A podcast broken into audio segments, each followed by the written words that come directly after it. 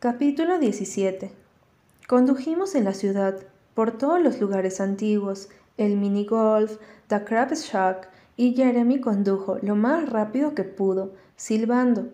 Decía que lo hiciera más lento, hacer que el viaje durara para siempre, pero no lo hizo, por supuesto. Ya casi llegábamos. Metí la mano en mi bolso y saqué un pequeño brillo labial. Apliqué un poco de mi brillo en mis labios y pasé mis dedos a por mi cabello. Estaba todo enredado porque teníamos las ventanas abajo, y era un desastre. En mi visión periférica pude sentir los ojos de Jeremy puestos en mí. Él probablemente estaba sacudiendo su cabeza y pensando qué chica tan tonta era yo.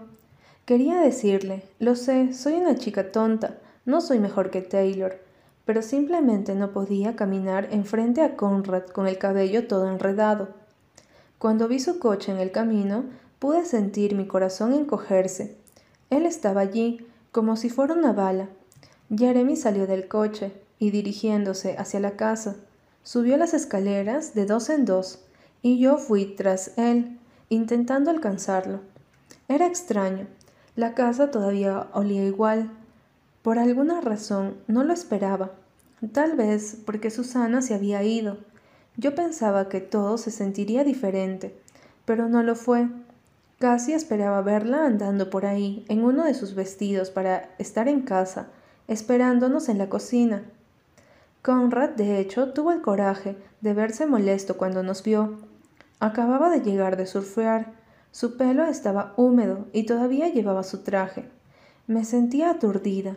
Aunque solo habían sido dos meses, fue como ver a un fantasma. El fantasma de mi pasado, primer amor, parpadeó en mi dirección durante un segundo antes de dirigirse hacia Jeremy. ¿Qué demonios haces aquí?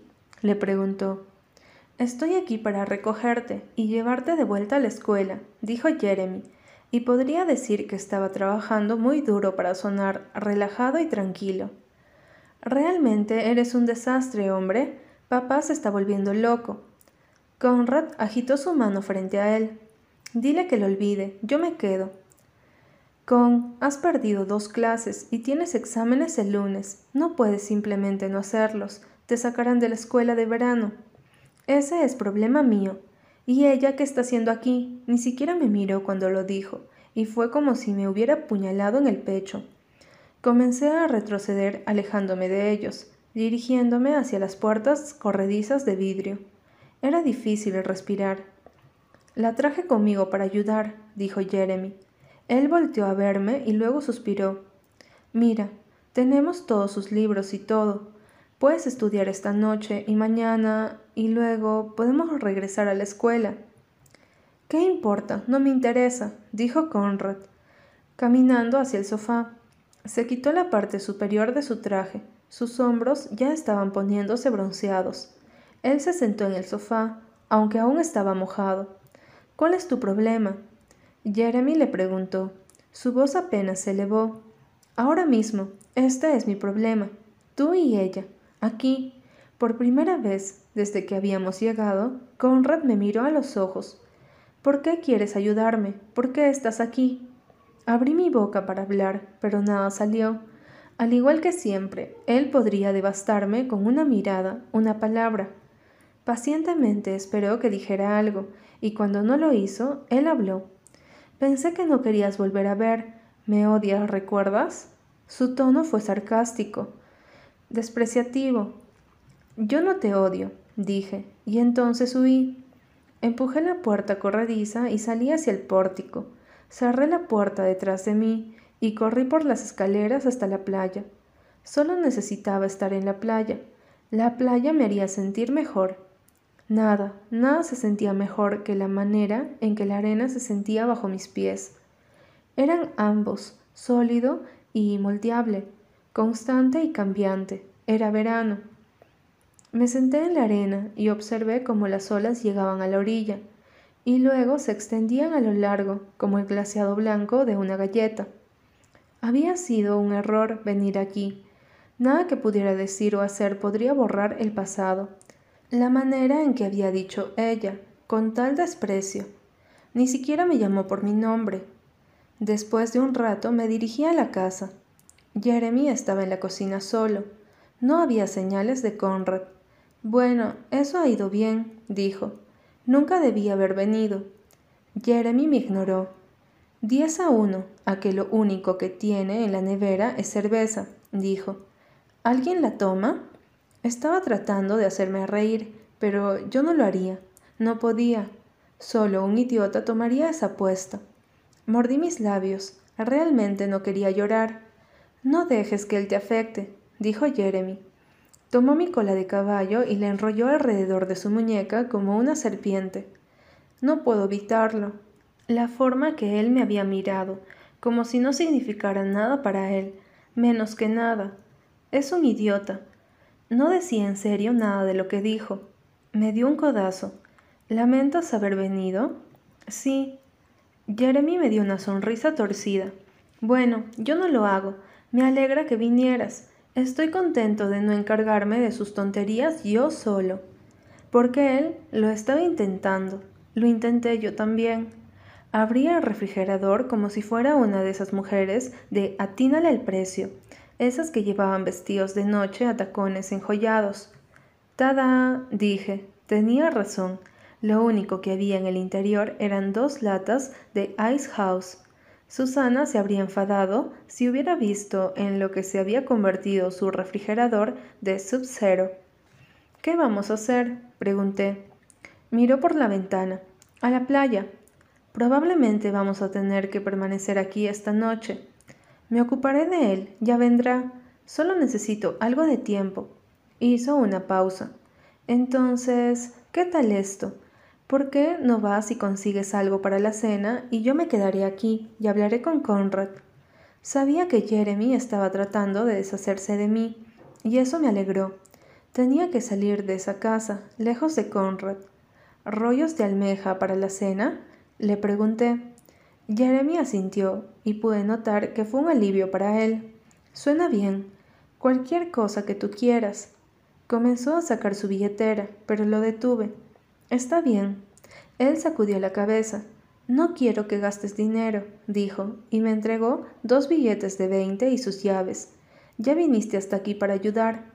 Yo quería hacerlo, porque eres una buena persona y querías ayudar a Con, dijo. Quería ayudarte a ti también, dije. Quiero decir, aún quiero hacerlo. No tienes que lidiar con todo esto tú solo. Por un breve momento, no pareció el mismo. Se pareció a su padre. ¿Quién más lo haría? Y luego me sonrió, y nuevamente era Jeremy. El niño de Susana, luz de sol y sonrisas, su angelito. Aprendí a conducir en el coche de Jeremy. Se sentía bien el volver a estar en el asiento del conductor. En lugar de poner el aire acondicionado, bajé las ventanas y dejé que el aire salado entrara. Manejé despacio en la ciudad, y estacioné el coche por la antigua iglesia bautista. Había niños corriendo en trajes de baño y shorts, y también los padres de khaki y perros sin correa. Era probablemente el primer fin de semana desde que la escuela había terminado para la mayoría de ellos. Había un sentimiento en el aire. Sonreí cuando vi a un niño tratando de alcanzar a dos niñas mayores, probablemente sus hermanas. Esperen, él gritó. Sus sandalias golpeaban la acera. Ellas solo caminaron más rápido, no mirando hacia atrás. Mi primera parada fue a la tienda. Solía pasar horas allí, analizando los dulces de un centavo. Cada lección parecía de vital importancia. Los chicos los tomaban al azar, cucharadas de estos, un puñado de aquellos, pero yo era cuidadosa. Diez grandes sweet deep fish, cinco bolas de malta, una bola de tamaño mediano de pera Yale Bellies. Por los viejos y buenos tiempos, llené una bolsa. Tomé unos Grovers para Jeremy, un bar de Clark para Conrad, y aunque ni siquiera estaba aquí, un Lemonhead para Steven. Fue un dulce homenaje, un tributo para Cousin de nuestra infancia, cuando elegir caramelos de un centavo era la más grandiosa y mejor parte de nuestro día. Estaba parada en la fila esperando para pagar cuando escuché a alguien decir, ¿Belly?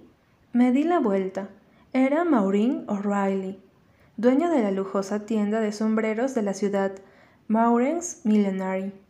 Ella era mayor que mis padres, en sus últimos años de los cincuenta, y ella era amiga de mi madre y Susana. Tomaba muy en serio sus sombreros. Nos abrazamos, y ella olía lo mismo, como a jabón de Murphy Ollie. ¿Cómo está tu madre? ¿Cómo está Susana? me interrogó.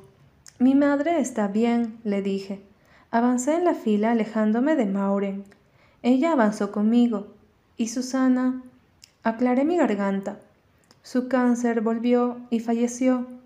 El rostro bronceado de Mauren se arrugó en una mueca de espanto. No lo había oído. Lamento escuchar eso. Le tenía mucho cariño. ¿Cuándo? A principios de mayo, dije. Era casi mi turno de pagar y luego podría irme y esta conversación estaría terminada. Luego Maureen tomó mi mano y mi primer impulso fue retirarla, a pesar de que siempre me había agradado Maureen. Yo no quería seguir en la tienda hablando de cómo era que Susana estaba muerta, como si fuera un chisme de la ciudad. Estábamos hablando de Susana. Ella debía haberlo entendido, porque ella lo dejó ir. Dijo, ojalá lo hubiera sabido. Por favor, Envía mis condolencias a los chicos y a tu madre. Y Belly, ven a la tienda y ven a verme en algún momento. Conseguiremos encontrarte un sombrero. Creo que es hora de que tengas uno, algo con un adorno. Nunca he usado sombrero, dije, buscando mi cartera. Ya es tiempo, dijo otra vez Mauren. Algo que te quede. Vamos, me encargaré de ti. Un regalo. Después caminé lentamente por la ciudad, deteniéndome en la librería y la tienda de surf. Caminé sin rumbo, sumergiendo mi mano en la bolsa de dulces en alguna ocasión. No quería estar con nadie, pero no tenía prisa por volver a la casa. Era obvio que Conrad no me quería cerca. ¿Estaba haciendo malas cosas? La forma en que él me había mirado fue más difícil de lo que pensé que iba a ser verlo de nuevo en esa casa otra vez, millones de veces más difícil. Cuando volví a la casa con los rollos en una bolsa de papel, Jeremy y Conrad estaban bebiendo cerveza, afuera, en la parte de atrás. El sol se estaba metiendo. Iba a ser una hermosa puesta de sol. Dejé las llaves y la bolsa en la mesa y me senté en una silla de playa. Pásame una cerveza, dije. No era porque me gustara particularmente la cerveza, no me gustaba, era porque quería ser parte de ellos, tener unas cuantas cervezas y reunirnos de alguna pequeña manera. Al igual que en los viejos tiempos, lo único que quería era incluirme. Esperaba que Conrad me volteara a ver y me dijera que no, que no me pasaría ninguna cerveza. Cuando no lo hizo, me sorprendió sentirme decepcionada. Jeremy fue al refrigerador y me lanzó un Ice House. Me guiñó un ojo. ¿Desde cuándo nuestra Belly Button bebe? dijo. Tengo casi 17 años, le recordé. ¿No crees que esté demasiado grande para que me llames así? Sé qué edad tienes, dijo Jeremy. Conrad buscó en la bolsa de papel y sacó un sándwich. Lo mordió con avidez y me pregunté si él había comido algo durante todo el día. De nada, dije. No pude controlarme. Él no me había volteado a ver desde que regresé. Quería que me notara. Gruñó un gracias y Jeremy me lanzó una mirada de advertencia, como no lo hagas molestarse justo cuando las cosas están bien. El teléfono de Jeremy vibró en la mesa y él ni siquiera se movió para contestarlo. Conrad dijo, Yo no voy a irme de esta casa. Dile eso a él. Sacudí mi cabeza con fuerza. ¿Qué quería decir con que él no se iba a ir? como nunca. Miré fijamente a Conrad, pero su cara era impasible como siempre. Jeremy se levantó, tomó el teléfono y caminó hacia la casa. Cerró la puerta corrediza tras de él. Por primera vez, Conrad y yo quedamos a solas. El aire entre nosotros se sentía pesado y me pregunté si él lamentaba lo que había dicho antes. Me preguntaba si debía decirle algo, intentar arreglar las cosas, pero ¿Qué le diría? No sabía si había algo que podía decir, así que no lo intenté. En vez de eso dejé que el momento pasara y solo suspiré y me recosté sobre mi silla. El cielo era rosa dorado. Tuve la sensación de que no había nada más hermoso que esto, que este particular atardecer combinaba todo lo hermoso de este mundo, diez veces más. Pude sentir toda la tensión del día irse a la deriva, mar adentro. Quería memorizar todo en caso de no llegar a volver a verlo una vez más. Nunca se sabe cuándo es la última vez que verás algún lugar o a una persona. Capítulo 18 nos sentamos a ver la televisión durante un rato. Jeremy no hizo ningún intento más por hablar con Conrad, y nadie mencionó la escuela o al señor Fisher. Me pregunté si Jeremy estaba esperando a estar a solas con él nuevamente. Forcé un bostezo. A nadie en particular, dije. Estoy tan cansada. Tan pronto como lo dije, me di cuenta de que realmente lo estaba. Estaba tan cansada. Se sentía como si hubiera sido el día más largo de la historia, a pesar de que todo lo que realmente hice fue viajar en un coche. Me sentí completamente drenada de energía. Me voy a dormir, anuncié, bostezando nuevamente, esta vez de verdad. Buenas noches, dijo Jeremy, y Conrad no dijo nada.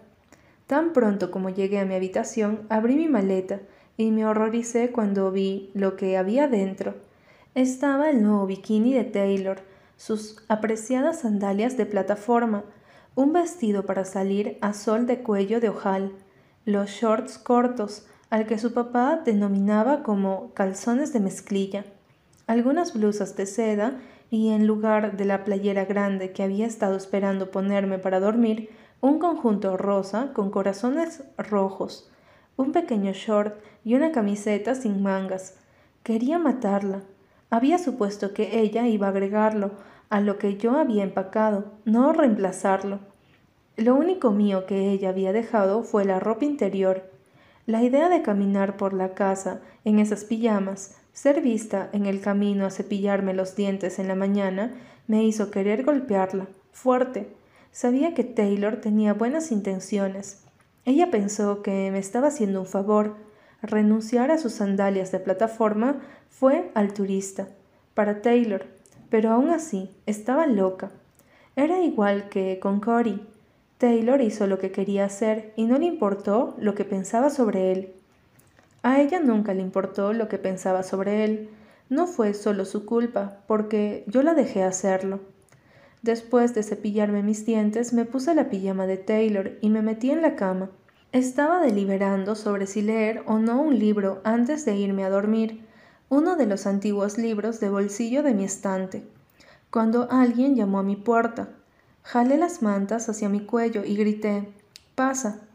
Era Jeremy. Cerró la puerta detrás de él y se sentó al pie de la cama. ¡Ey! susurró. Aflojé el agarre sobre las mantas. Solo era Jeremy. ¡Ey! ¿Qué pasa? ¿Hablaste con él? Todavía no. Voy a dejarlo tranquilo esta noche e intentaré nuevamente mañana. Solo intento construir las bases primero, preparar el terreno. Me dio una mirada de confabulación. Ya sabes cómo es él.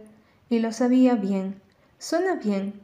Levantó su mano para que las chocara. No te preocupes, nos encargaremos de esto. Yo las choqué. Nos encargaremos de esto, repetí. Podía oír la duda en mi voz, pero Jeremy solo sonrió, como si acabara de cerrar un trato.